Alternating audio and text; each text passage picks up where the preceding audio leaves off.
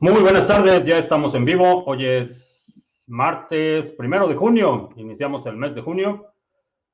Estamos listos para iniciar nuestra transmisión el día de hoy. Eh, si es la primera vez que nos visitas, en este canal hablamos de Bitcoin, criptomonedas, activos digitales y algunos temas de política económica y geopolítica que afectan tu vida y tu patrimonio.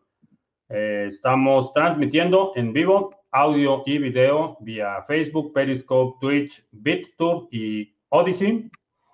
Y tenemos también nuestro live stream de solo audio. Así es que vamos a iniciar. Vamos a checar el precio de Bitcoin. Se está negociando en 36.617 en este momento.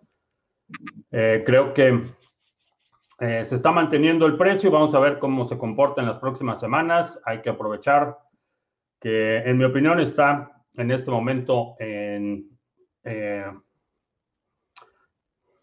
en oferta, por así decirlo.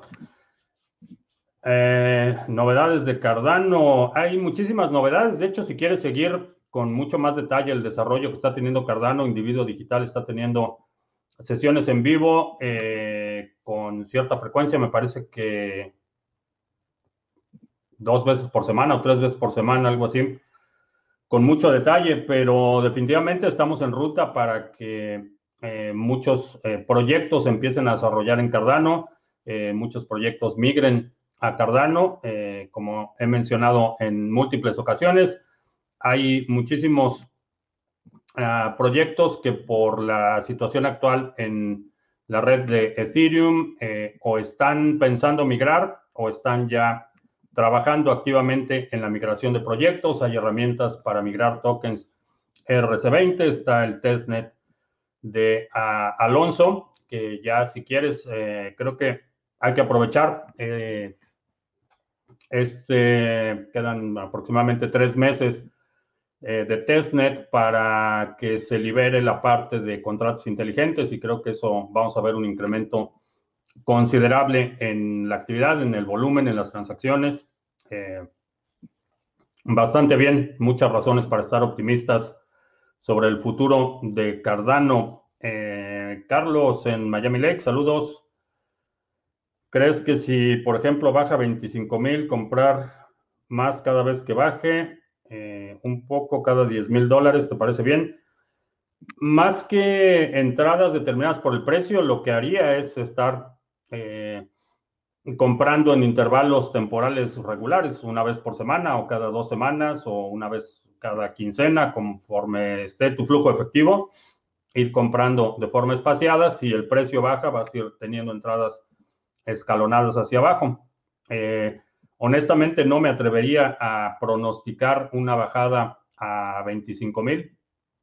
No lo veo en un escenario en el corto plazo, pero vaya, puede suceder.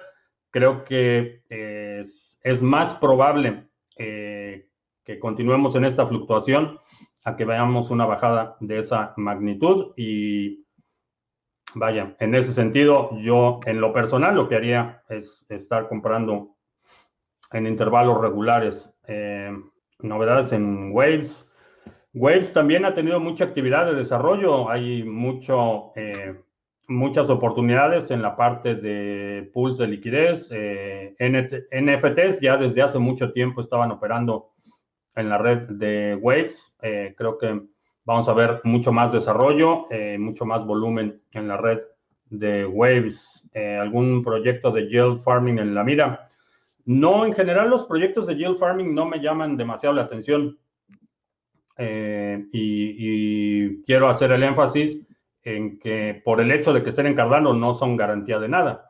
No es garantía ni de honestidad de los operadores, ni de eh, que sea a prueba de, manipulaciones, hackeos y, fallas de seguridad. Eso depende totalmente del contrato que controla esa actividad. Con, si lo desarrollas en Cardano, mitigas considerablemente los vectores de ataque eh, que han sido explotados en múltiples ocasiones en Ethereum, pero no es garantía, no es garantía de nada. Eh, ahorita el enfoque o en lo que me estoy enfocando es en otros proyectos que sí tienen que ver con dar liquidez, pero no exactamente para eh, el componente especulativo, sino para el componente operativo y un poquito más adelante voy a hablar de un anuncio que tengo para hoy en ese sentido. Juan Campaña, saludos. Celsius Network migrará a Cardano. Eh, sí, Celsius tiene eh, una base enorme de usuarios, tiene muchísima actividad, tiene, eh, es una plataforma que te permite obtener créditos, tienen su, su coin o su token nativo y creo que en Cardano van a tener una operación mucho más, menos accidentada. Eh, mucho más eficiente y en términos de costo se va, se va a reducir el costo significativamente para los tenedores del token. Ah, Paco Gómez en Sevilla, Sandro, buenas noches. Eh, Joey Craft en Francia, saludos. Eh, si sigue bajando, entraríamos en bear market. en este ciclo, creo que todavía no estamos en ese punto del bear market en este ciclo. Eventualmente llegará creo que eventualmente eh, habrá una corrección, pero creo que todavía no estamos en ese punto. Ah, ¿Crees que en Cardano se podría montar un sistema como Library? Sí. Sí, eh, sí, sí se puede hacer. Ah, Alejandro, en Mérida, saludos. Eh, Samuel, que han aparecido varias noticias en contra de Bitcoin últimamente. definitivamente eso es lo que mantiene a la baja el valor de la moneda. Ha sido una combinación de factores, pero sí definitivamente ha impactado mucho el, pánico y, los ah, ataques mediáticos a los que ha sido eh, sujeto Bitcoin en las últimas semanas. Eh, creo que sí. Algo hay de eso. Giancarlo, saludos. Eh, Sandro, que le va a entrar otra vez a Phantom. Sandro le fue bastante bien con Phantom. Eh, se han dado casos de ataques maliciosos en los pools de staking de Cardano. Eh, ha habido una modalidad de ataque que, vaya, es, un ataque, es, tratar de explotar las vulnerabilidades. Lo que están haciendo, hay algunos pools que están, eh, creas el pool, lo promueves utilizando anuncios, atraes delegadores y justo antes de que termine el epoch, subes eh, la comisión del pool al 99% y básicamente el pool se queda con todo lo generado y los delegadores no reciben nada. Ese es el único eh, tipo de ataque exitoso eh, que he visto en las últimas semanas en lo que respecta a los pools. Hay otros vectores de ataque que no voy a discutir en público por razones obvias, pero intentos de ataque hay muchos y todo el tiempo. Ataques exitosos, ese es el único que he visto y es una combinación de eh, aprovechar las reglas del, eh, del, protocolo y de alguna forma la ingenuidad de eh, los delegadores. Es una combinación de tecnología e ingeniería social. si pongo un millón de hadas en el pool, dejaría 50 mil hadas al mes. Calcula el retorno del 5% anualizado. Eh, haz las cuentas. Eh, Elsa Fernández, saludos. 77 José. Hola. Eh, Mr. Revilla en Puerto Vallarta. Plus Sol en la mitad del mundo. Wisgeborg. En porcentaje de dinero que existe en todo el mundo, ¿cuánto crees que ha entrado al mundo cripto? Ah, todavía es un porcentaje microscópico. Y, esta pregunta tiene temporalidad, porque eso de que el dinero que existe en todo el mundo cambia cada segundo, eh, cada segundo eh, la cifra es distinta. Y si ves la curva del dinero que ha emitido la Reserva Federal, más lo que parece que van a emitir ahora con el nuevo plan de nos oyese, eh, realmente en términos porcentuales o proporcionalmente es cada vez menos dinero el que está entrando al sector. Ahora, ese dinero ha podido eh, proteger a mucha gente del proceso inflacionario, perdón, que estamos eh, viendo pues acelerarse frente a nuestros ojos. Um, Blockchain Leonel en Maracay, saludos. Si el gobierno prohíbe alguna cosa, se crea un mercado negro y esta cosa se aprecia. Si el gobierno lo permite, todos los que quieran y se aprecia porque el gobierno lo permite. Si todo es bueno para BTC, ¿por qué baja de precio?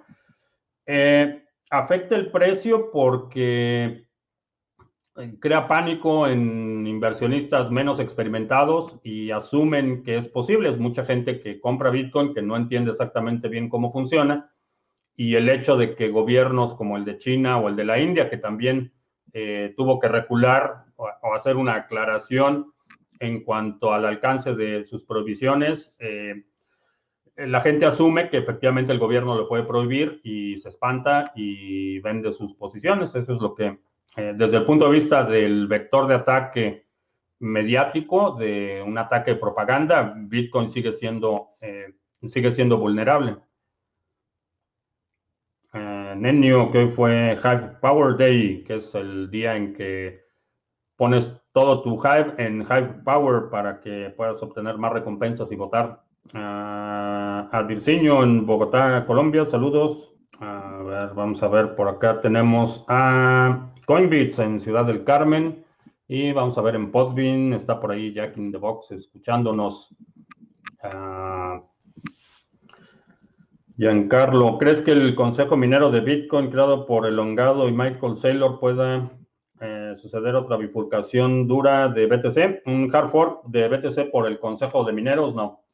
Eh, el Consejo de Mineros, aunque no me agrada la idea por, porque, bueno, es básicamente, esencialmente es una capitulación al un ataque de propaganda. Es aceptar que Bitcoin tiene un problema en términos de la energía que consume y este Consejo de Mineros eh, sería una respuesta a, ese problema. En, mi opinión, el problema o, lo que se presenta como un problema de consumo energético no resiste el menor escrutinio, pero eh, me parece una capitulación. No sucedería porque realmente lo que están proponiendo es eh, la selectividad o la certificación o la normalización de uso de energías renovables o energías limpias para la minería de Bitcoin. Pero a final de cuentas, los incentivos de Bitcoin están diseñados para que los mineros eh, tiendan a gravitar a donde hay energía barata y mucha de la energía barata que existe es excedente, es eh, energía que no se está distribuyendo, que no se está utilizando. Entonces el incentivo tiene un mecanismo de autocorrección. Lo que va a proponer en términos de, eh, o, lo que se supone, porque realmente todavía no han, no han hecho nada de esto, lo que se supone que va a hacer este Consejo de Mineros es proponer eh, mejores prácticas políticas y eh, hacer recomendaciones en términos del uso de energías limpias, pero mm, no tienen ningún poder de sanción, no tienen ninguna injerencia real en el protocolo y como lo que vimos con el caso de Maratón, eh, los incentivos eh, hacen que las cosas caigan en su propio peso. si no estabas enterado, el Maratón, que era este grupo que se había presentado como una alternativa para hacer un, Bitcoin eh, que cumpliera con las regulaciones de la Oficina de Control de Activos Financieros, que es quien impone sanciones económicas a personas, empresas y, países. Eh, el arma eh, de control financiero, básicamente, habían anunciado que iban a tener una lista de direcciones sancionadas por la OFAC y que los mineros que minaron en su pool no iban a minar transacciones vinculadas a estas direcciones y eh, pretendían presentarlo como una opción de compliance o una acorde a la, al, arbitrio y a los caprichos de los burócratas. Eh, el CEO ayer eh, publicó un, comunicado diciendo que iban a desechar esa idea y que Maratón se iba a convertir en un eh, consorcio minero y, un pool de minería como todos los demás. Entonces fue una victoria y eso eh, habla mucho de lo robusto que es el protocolo y que los incentivos están diseñados para que se autocorrijan, para prevenir este tipo de eh, colusiones y ataques. Ah, Javier Cherres en Chilcayo, saludos. Uh, Canade en México. Luis dice que tuvo una entrada el año pasado y en vista del comportamiento alcista me arriesgué a solicitar un préstamo a largo plazo para comprar más. Ahora en promedio estoy en menos 50%. ¿Alguna recomendación frente a esta baja? Diría que no. Eh, eh, mientras puedas sostener el crédito, creo que eventualmente habrá una corrección. Eh, todo tiene que ver con tu flujo efectivo y, los términos del préstamo. Si fue, si tienes que hacer pagos mensuales, si tienes que hacer pagos al final del crédito, cómo, cómo manejas la parte de cumplir con esa obligación y mantener lo más posible de, tu posición en Bitcoin. A lo que me refiero es que siempre dices que si el gobierno prohíbe BTC se crea un mercado negro y el precio se dispara, pero con estas recientes noticias de prohibición el precio no se disparó, hizo lo contrario, se fue para abajo. Entonces este fenómeno sucede siempre. No, eh, a lo que me refiero cuando se crea un mercado negro y los precios se disparan, eh, no es un fenómeno global. El mercado global absorbe esas diferencias, pero si observas lo que ha sucedido en todos los países que han eh, anunciado prohibiciones en contra de Bitcoin, Irán, eh, Turquía, China, India, Nigeria, Argentina, cada vez que el gobierno dice que van a prohibir o a restringir Bitcoin, localmente se produce el mercado negro y se produce este fenómeno de que el precio se dispara, pero esto es localmente. A nivel global, eh, vaya, una prohibición total quizá de, Estados Unidos o de, y, me refiero a una prohibición efectiva, no una, en papel como han hecho muchas autoridades. Una prohibición total sí tendría un impacto mucho mayor en el mercado global, pero esto sucede en los mercados locales y hemos visto instancias en las que eh, por ejemplo, en la India, eh, de repente el premium por Bitcoin se dispara y, se está vendiendo un 15-20% arriba del promedio global. Eh, lo hemos visto en Argentina, lo hemos visto en Turquía, lo hemos visto en Chipre, en muchos países, pero ese fenómeno no es un fenómeno global. Si el gobierno de, de, de la India o, lo que pasó en Nigeria, por ejemplo, el gobierno de Nigeria, el Banco Central anunció que, que iba a, a básicamente a convertir ilegal cualquier transacción denominada en Bitcoin y el precio local en Nigeria se disparó. Ese es el fenómeno al que me refiero. Obviamente el impacto global que tiene esa diferencia de precios en Nigeria es bastante marginal, pero, pero sucede a nivel local. Y si esta prohibición se prolonga demasiado y varios países de forma concurrente empiezan a tomar este tipo de medidas, eh, sí podríamos ver un impacto en el precio eh, global pero lo que localmente se convierte en un premium, eh, a nivel global, mucha gente cae en, el pánico y empieza a vender y, eso es lo que afecta el precio a nivel global, pero localmente en cada país que ha hecho prohibiciones de Bitcoin o ha anunciado medidas muy restrictivas en cuanto a Bitcoin, el precio localmente eh, se dispara. Uh,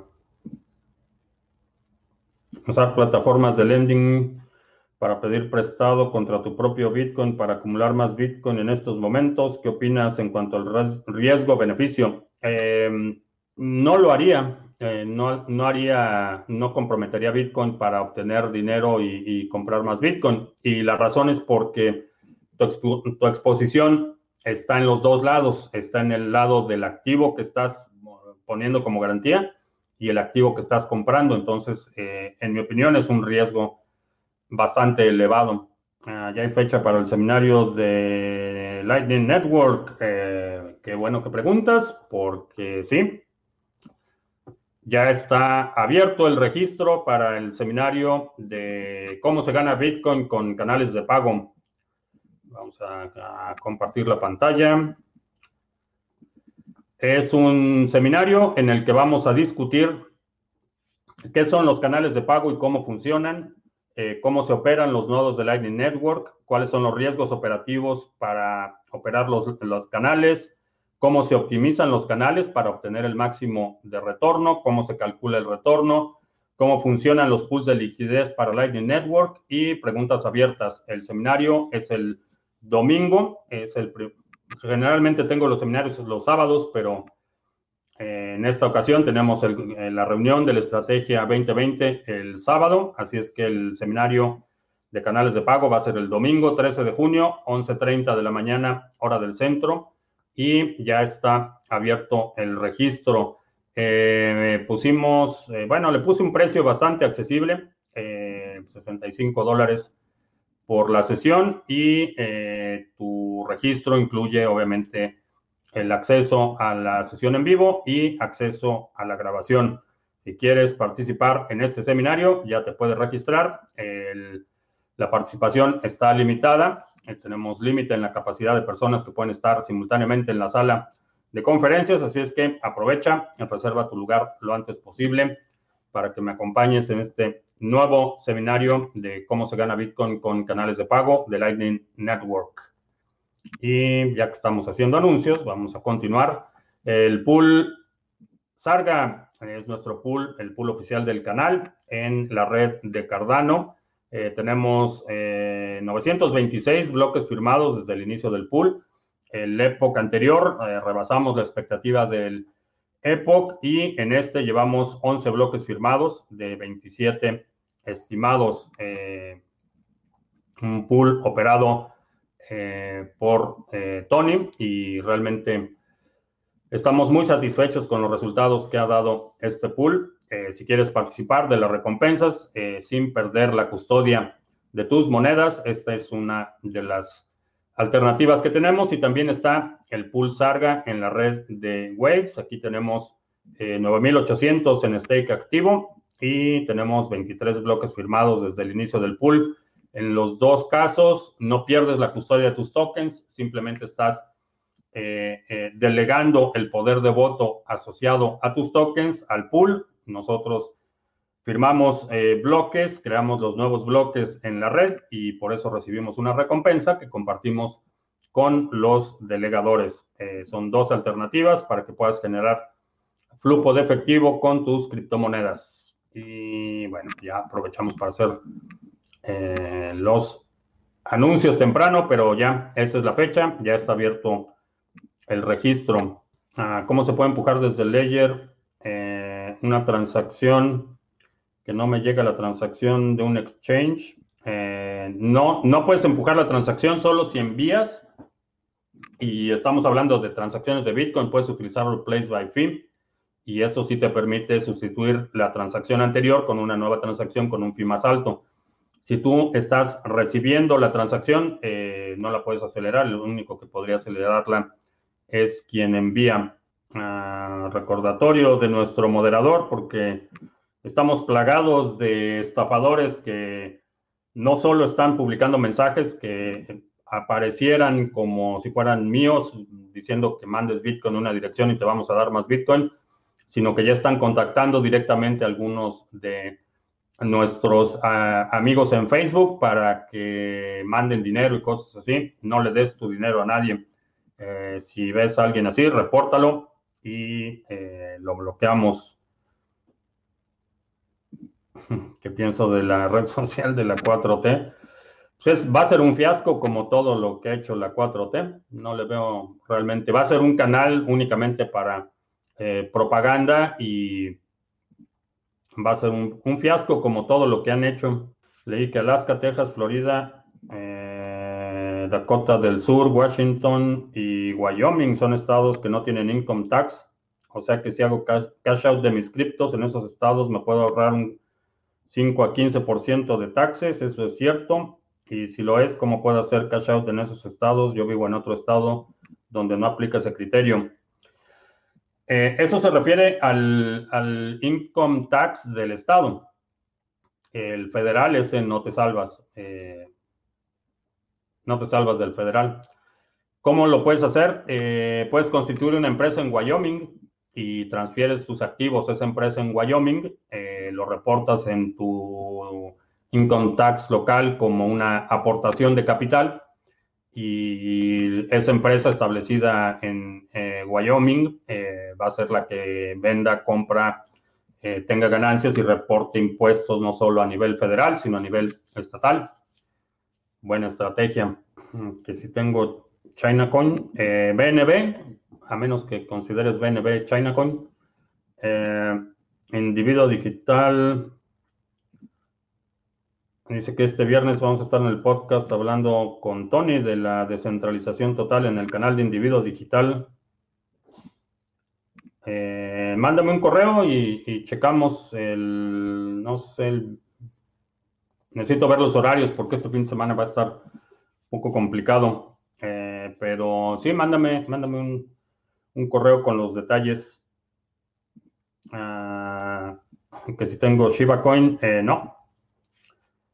No, me he mantenido al margen de toda la locura DeFi en la red de Ethereum la mayoría son, son proyectos que para mí no tienen mucho valor y, con todo lo que está sucediendo en muchos frentes, la verdad es que me parece una, una pérdida de tiempo dedicarle atención a esa parte. Hay muchísimos proyectos mucho más interesantes, muchos proyectos que creo que tienen un potencial enorme a largo plazo y todo lo que es DeFi, ah, no, son básicamente derivados, eh, derivados exóticos, es como se conocen en el argot de eh, los mercados financieros, son, son derivados exóticos y francamente no me, no me interesa demasiado. Mm, si quiero abrir una nueva cuenta de staking, ¿cuál me aconsejarías y que le dé prioridad? Eh, no, te puedo decir cuál, cuál va a ser más prioritaria sin mi gato.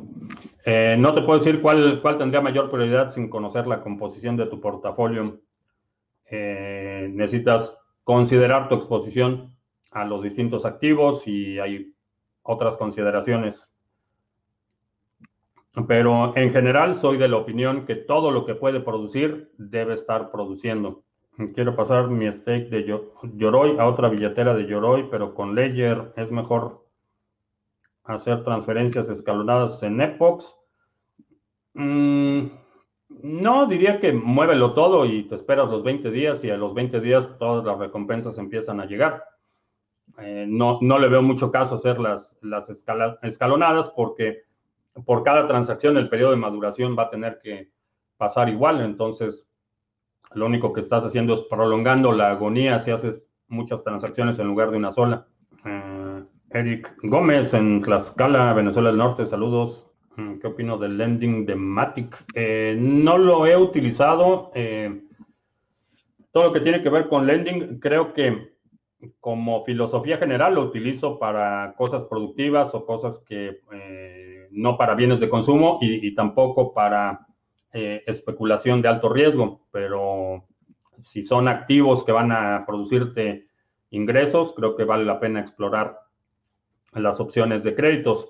Eh, desafortunadamente, mucha gente no comprende el, riesgo eh, eh, que incurre cuando estás negociando con esos derivados. Y no estoy hablando únicamente el riesgo operativo en términos de, de, la seguridad de los contratos, estoy hablando del riesgo puramente financiero. digo, no necesito recordarte que hay decenas de millones de dólares en pérdidas por, por esta situación operativa y si encima de esto le pones el riesgo financiero, eh, creo que ah, mucha gente está eh, subestimando el nivel de riesgo que está corriendo con, con esos instrumentos. Eh, Carlos, sí, sí vi lo de tu canal. Bastante bueno el video que me enviaste. Vamos a, platicarlo. ¿Qué parece la nueva narrativa de los medios y las agencias de ransomware attack? Son realmente, es ridículo. Eh, su, idea es que para mitigar el ransomware hay que prohibir Bitcoin, pero es totalmente absurdo. Bitcoin es software y si puedes prohibir software, prohíbes el ransomware. No pueden prohibir el ransomware o lo pueden prohibir, eh, pero no lo van a detener y lo mismo va a suceder con Bitcoin. Lo único que están haciendo es aprovechar el momento para tratar de encasillar Bitcoin con este tipo de actividades criminales, pero pero el ransomware es software, Bitcoin es software, es un protocolo, y si no puedes detener el ransomware, tampoco puedes detener a Bitcoin. Eh, pero mucha gente está proponiendo que se prohíba Bitcoin o que se prohíban las transacciones a fiat desde Bitcoin como una medida para mitigar el ransomware, que es totalmente absurdo. Mm, ¿Qué le recomendarías a una persona que se bajó del tren de ADA hace unos meses creyendo que ya había llegado al máximo? Estaba en ganancias, pero ha dejado mucho sobre la mesa al irme muy temprano, olvidar y volver a entrar ahora. Sí, sí, simplemente si ya tomaste ganancias, esa transacción ya se, ya se cerró eh, y ahorita lo que tienes es capital y si crees que tiene potencial ADA, eh, pones tu dinero donde crees que hay potencial, no están vinculadas, digo, fuera de, cualquier emoción o remordimiento que tengas por haber vendido muy temprano, eh, es una parte de la mentalidad más importante y cuando estás haciendo trading activo es crucial. Una vez que cierras una operación, esa operación se documenta y ya, no la arrastras. Eh, lo puedes utilizar como aprendizaje, como una anécdota, pero, pero ya no lo vinculas a, tu actividad futura. Eh, por ejemplo, a mí por tres satoshis se me fue una, entrada grande eh, en Cardano. Tenía puesta mi orden a 500 satoshis, el precio llegó a 503 y no moví la orden, la dejé ahí y nunca se ejecutó mi orden y no ha dejado de bajar desde entonces no es algo que arrastro. Eh, ahorita, eh, si voy a hacer una entrada, evalúo eh, la, la, entrada o evalúo la opción en función de lo que sé ahora y de lo que veo ahora, no de lo que vi cuando estaba a 500. Y te recomiendo que hagas lo mismo, simplemente ya tomaste tus ganancias, cerraste tu operación y ahorita empiezas desde cero y determinas eh, cuál va a ser tu nivel de entrada y cuánto le vas a poner y para adelante. Mm, cuando se holdea una cripto más de un año, el tax rate baja considerablemente. Si aún ha pasado el año, que aún tengo alguna cripto, llega el pico del bullrun, quisiera tomar ganancias, si se cambia dólares en el exchange, contaría físicamente como una venta o si lo cambio por un stablecoin dentro del mismo exchange contaría como una venta y dejaría de aplicar el descenso por hacer el hold un año. Al momento que haces la venta es cuando realizas las ganancias. Ahora, para efectos eh, de fiscalización, esto te lo tiene que resolver eh, quien te esté llevando la cuestión de los impuestos. Eh, puede o no que esa transacción sea un evento grabable, dependiendo de qué tipo de stablecoin utilices. Y ya no puedo decir más, pero pero chécalo con tu contador. Generalmente, si lo cambias por, por otro activo, no incurres en, la ganancia de capital, pero no todas las stablecoin eh, son consideradas iguales. Entonces, eh, eso necesitas checarlo con tu contador. BBVA, BBVA en España en contra de las criptomonedas, BBVA Suiza a favor, se puede ser más contradictorio. Están, los bancos están como gallinas sin cabeza. Esos 503 satoshis sí son bastante significativos. Fue un sábado cuando llegó ese precio. Digo, como, como anécdota, eh, simplemente como experiencia de aprendizaje, pero, pero no, me, no me quita el sueño ni me alarma, ni mucho menos. Simplemente eh, tengo una metodología para eh, cómo hago mis entradas, cómo determino los precios y demás. Y, no me gusta ser tan reactivo al, a la inmediatez del mercado. Entonces, una vez que termino que ese es mi precio de entrada, eh, pongo la orden y si se ejecuta bien y si no se ejecuta, pues no se ejecutó, como fue ese caso. Mm, ¿Qué porcentaje de importancia le das al on-chain data contra el análisis técnico al hacer trading? Eh, cuando estoy haciendo trading, tengo ya determinados mi set de activos y generalmente no le, no le pongo demasiada información perdón, demasiado peso a la información on-chain para, para, hacer trading activo. Cuando estoy haciendo, eh, determinando la evaluación de un proyecto, cuando lo estoy evaluando eh, como uno de los activos en los que voy a invertir, entonces sí lo considero. Para hacer trading, no. Para hacer trading únicamente el eh, el análisis técnico y utilizo el método que he estado, que he estado utilizando por muchos años. Um, Bitcoin and Crypto News. ¿Podría Cardano superar su máximo histórico en Satoshis? Eh, sí, sí, contundentemente sí lo podría superar. Mm, ¿Qué protocolo de stablecoin considerarías que sea un poco más seguro para almacenarlos? Ninguno. Eh, para almacenar dinero no recomiendo stablecoins. Esa es, esa es la, la, respuesta más, más simple.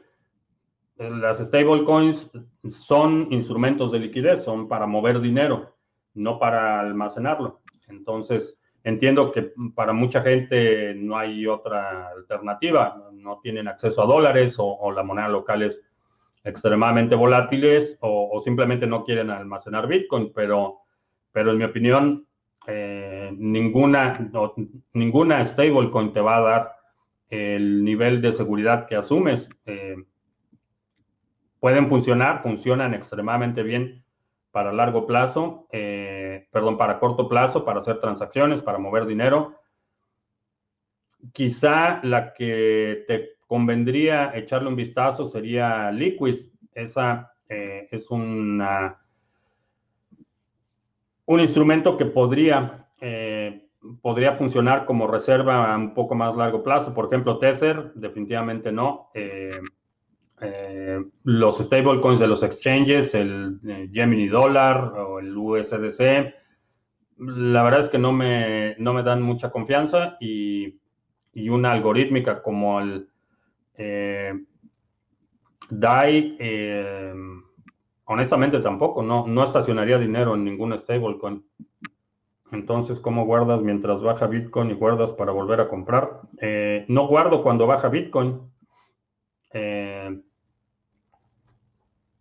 mi objetivo no es, no es acumular dólares, es acumular Bitcoin. Entonces, eh, tengo mi plan de adquisición y, hay oportunidades que tomo. Por ejemplo, el fin de semana pasado hice un par de, compras, pero, pero no vendo Bitcoin cuando baja para volver a, no vendo Bitcoin cuando sube para volver a comprar cuando baja. Eso no, no, es, mi, no es mi estrategia. Eh, una vez que compro Bitcoin eh, o que adquiero Bitcoin de alguna otra forma, eso se va a mi almacenamiento frío y ya no sale de ahí. Ah, los anuncios, ya hicimos anuncios, Juan. Pero para los que llegan un poco más tarde, eh, vamos a nada más un recordatorio que ya está disponible el registro para el seminario de cómo se gana dinero, cómo se gana Bitcoin con eh, canales de pago de Lightning Network. Eh, va a ser el 13 de junio, 11.30 de la mañana, hora del centro de Estados Unidos. Y vamos a hablar de qué son los canales de pago, cómo funcionan, cómo se operan los nodos de Lightning Network, cuáles son los riesgos operativos, cómo se optimizan los canales de pago, cómo se calcula el retorno, eh, cómo operan los pools de liquidez del Lightning Network y preguntas abiertas. Tienes acceso a la sesión en vivo, a la grabación, checklist y materiales.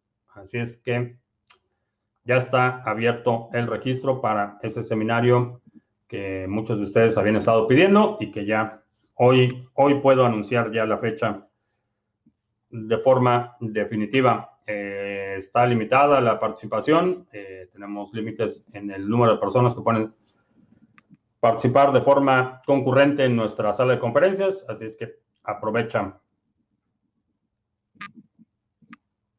Eh, que si creo que llegue un punto en el que las altcoins se desvinculen del valor de BTC. Eventualmente algunas sí, no todas, y se van a ir desvinculando más rápido las que tengan mayor infraestructura, las que puedas adquirir directamente eh, con Fiat, en eh, las que tengan rampas de entrada y salida Fiat, las que tengan, eh, las que puedas aceptar como medio de pago. esas son las, las primeras que se van a empezar a desvincular.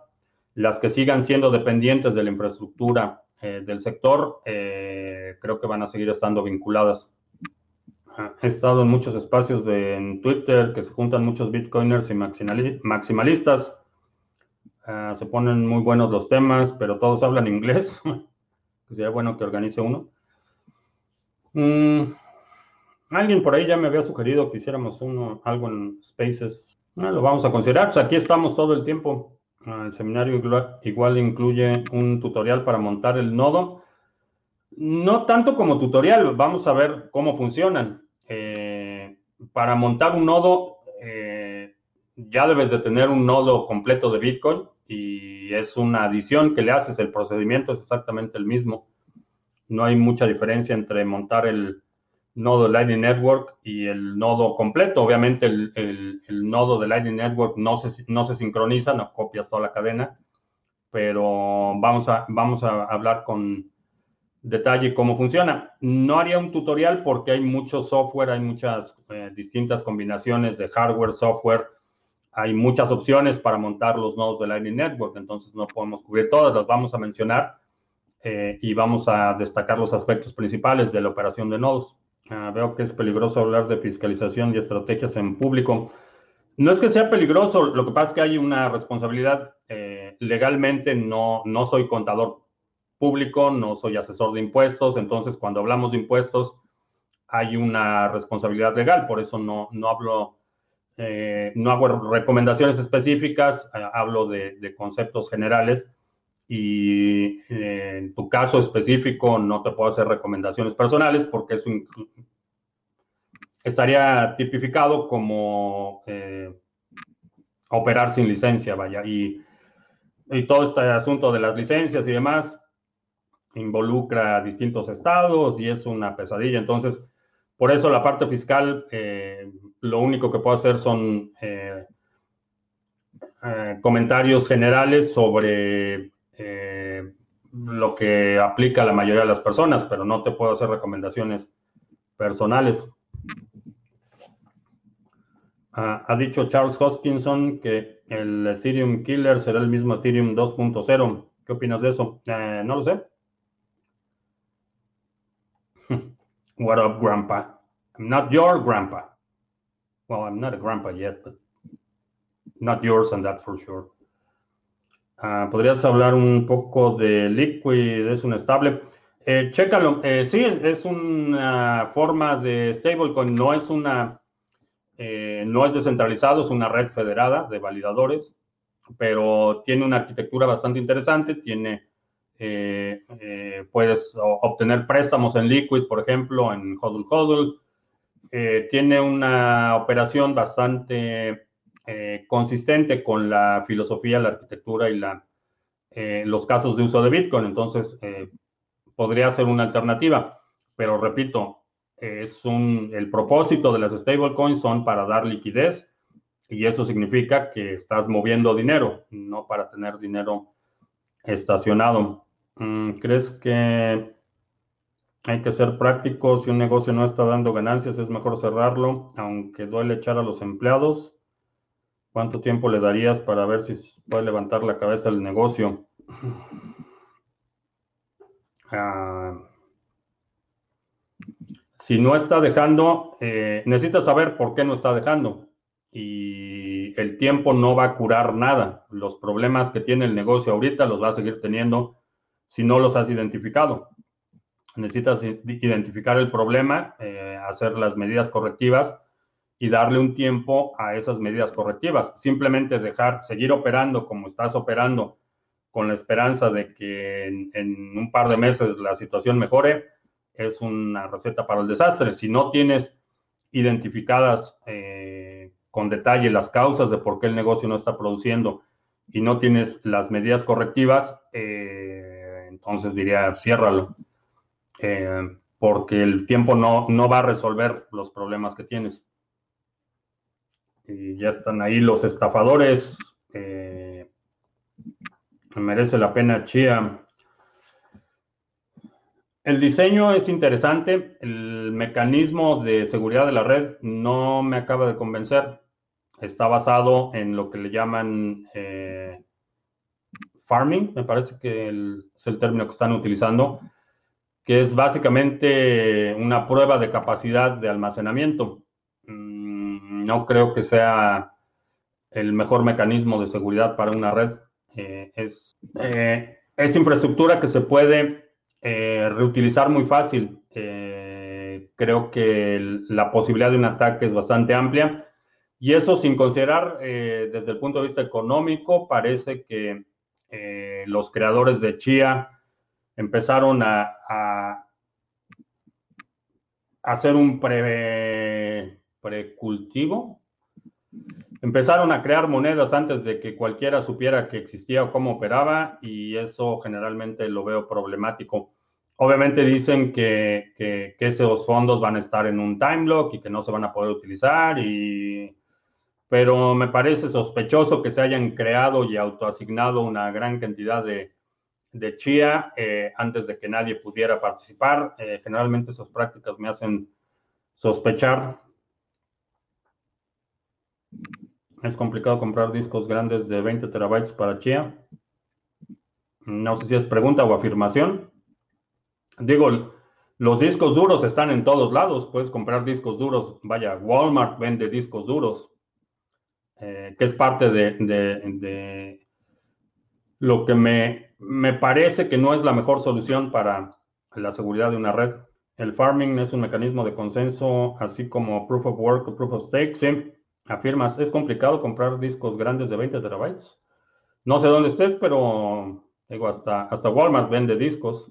¿Crees que negocios de giros físicos cobrar en ventanilla con todo este proceso de digitalización de los bancos online hace que este tipo de negocios están destinados a desaparecer? Ah, depende de dónde estés y depende de qué, cuál es el sector de la población que atiendas. Ah, por ejemplo, eh, aquí en Estados Unidos, los negocios en los que la gente va a pagar sus facturas y a, cobrar cheques y a mandar dinero y todo eso, eh, siguen prosperando y siguen teniendo una actividad enorme. Eh, creo que ese es un hábito que va a tardar muchos años en ser desplazado. Eventualmente será desplazado, pero todavía tiene muchos años de vida ese modelo de negocio. Depende a qué tipo de población atiendas, depende de, eh, muchos factores, pero el modelo en sí mismo creo que eh, si estás operando en el área geográfica correcta, estás atendiendo al público correcto, todavía es un negocio que va a, durar eh, un tiempo, porque los hábitos de la gente son muy difíciles de, de cambiar. Entonces, si mucha gente que está habituada a que los viernes reciben su cheque, les dan un cheque en papel y van al lugar donde les cambian los cheques y cambian su cheque, em, les dan efectivo y ahí mismo mandan dinero a sus familias y los, los eh, viernes y sábados, por ejemplo, esos, esos lugares donde cambian cheques, hay, hay eh, filas enteras de gente esperando para, eh, para usar los servicios y ahí mismo pagan su teléfono y pagan su luz y Vaya, pagan hasta, hasta el refrigerador que sacaron a crédito, ahí lo pagan. Escuché que la minería de Chia daña muy rápido los SSD. Yo también escuché lo mismo, pero no, no he visto mucha evidencia de que ese es el caso. Habría que investigar un poco más, pero escuché ese comentario. Ah, Venezuela del Norte también está imprimiendo más billetes. Una posible inflación. Es inevitable la inflación. En España no solo han subido, sino que hay escasez y los SD están a precio prohibitivo. Hmm. Ah, se me hace un poco raro. digo, yo estaba, de hecho, estaba presupuestando equipo hace probablemente una semana o algo así y no me, no me pareció muy alto el precio por los, eh, los eh, discos que coticé, pero Puede ser que a lo mejor en algunos lugares sí escasean, ah, pero no solo es comprar los discos, tienes que generar archivos de 100 gigabytes, el plot. El tiempo para generar estos plots depende de la potencia computacional que tengas, dice Gil San Juan. De hecho, ese, ese modelo eh, no es nuevo, no es una innovación de Chia, eso ya existe desde hace cuatro o cinco años. Eh, Burst, la moneda Burst estaba basado en el mismo modelo de consenso. Eh, era capacidad de discos duros y hacías el, el, plotting de los discos exactamente igual y las recompensas que recibías en Burst eran proporcionales a la capacidad que tenías disponible. No había eh, o no estaban tan accesibles, eh, y digo accesibles en términos de, de la relación velocidad-espacio, los SSDs hace cuatro años, pero pero había eh, granjas completas que tenían torres y torres de discos eh, minando la moneda eh, Burstcoin. y aún así, aunque en ese, digo, hace cuatro años me pareció interesante el experimento, no me convenció el modelo. Mm, ¿Por qué países, por ejemplo, Colombia no imprime tanto dinero como otros? ¿Eso es malo o bueno? Hay dos tipos de gobiernos. Los que están imprimiendo dinero a, manos llenas y los que no te dicen que están imprimiendo dinero a manos llenas. Me parecía más fácil que el uso de los GPUs, pero la inversión es inviable para abandonar las primeras de cambio, menos de 100 euros por terabyte, dice Sandro. Los hackers de las procesadoras de carne. Eh, vamos a seguir viendo ataques de este tipo. Eh, ataques a la cadena de suministro y muchas fallas y, e interrupciones. Por eso, no importa en qué país estés, Bitcoin, balas, bolillos, biblioteca y botica. Bitcoin, balas, botica, biblioteca. Bitcoin, balas, bolillos, botica, biblioteca. Sí. ¿Cuál es la diferencia entre los taxes federales y del Estado? ¿Y cuántos tipos más hay? Eh, hay. Tienes el impuesto federal, el impuesto estatal. En algunos estados, como mencionabas, no hay impuesto estatal, impuesto sobre la renta. Hay algunos estados en los que la ciudad o el condado en el que vives puede incluir un, cobro adicional de impuestos sobre la renta. Eh, pero esto varía. Hay, algunos condados que sí lo aplican, la mayoría no. Eh, pero básicamente los tres niveles de gobierno te pueden, bueno, de hecho, cuatro niveles de gobierno para quienes viven en ciudades eh, más grandes, los cuatro niveles de gobierno te pueden encajar el diente, el gobierno federal, el gobierno estatal, el condado el gobierno de la ciudad, eh, todos te pueden encajar el diente. Ah, ya los youtubers no están tan animados de que todo llegará a la luna. No todo, no todo, pero creo que vamos, todavía vamos a ver muchas ganancias en este ciclo. De los soft, forks que ha tenido Bitcoin, ¿cuál ha sido o será el más importante? Eh, hasta ahora creo que la activación de Segwit es eh, la que ha tenido y va a tener grandes consecuencias en el futuro. Seguido por la activación de Taproot, creo que son las dos eh, innovaciones que, han impulsado a Bitcoin y que van a impulsar a Bitcoin a, terrenos extremadamente interesantes. De hecho, hoy en la conferencia en Miami eh, se anunció un sistema de votación, eh, un sistema electoral o, el prototipo de un sistema electoral, de un protocolo de votación eh, anclado a Bitcoin. Eh, solo emitieron el boletín de prensa, todavía no hay mucha documentación técnica o cómo, eh, cómo está estructurado, cómo va a operar el modelo, pero, pero es el tipo de innovaciones que, que Segwit, Timelocks y que en el futuro Taproot van a ser posibles. A ver, vamos a ver. Es decir, que el Estado es una mafia legal, por eso todos los políticos mafiosos se, pelean por estar en la mafia. Básicamente es un mecanismo de extorsión lo que utilizan los estados para cobrar impuestos. Y ya son, ya se nos está haciendo tarde. Te recuerdo que estamos en vivo lunes, miércoles y viernes, 2 de la tarde, martes y jueves, 7 de la noche. Si no te has suscrito al canal, suscríbete, dale like, share, todo eso. Eh, los domingos publicamos nuestro resumen semanal. Si hay algún segmento de la transmisión de hoy que quiera sugerir para el próximo resumen semanal, deja un comentario aquí abajo con la marca de tiempo para considerarlo. También eh, te recuerdo, ya está abierto el registro para el seminario el 13 de junio, eh, cómo se gana Bitcoin con canales de pago de Lightning Network. Y qué otra cosa, creo que ya. Por mi parte es todo. Gracias y hasta la próxima.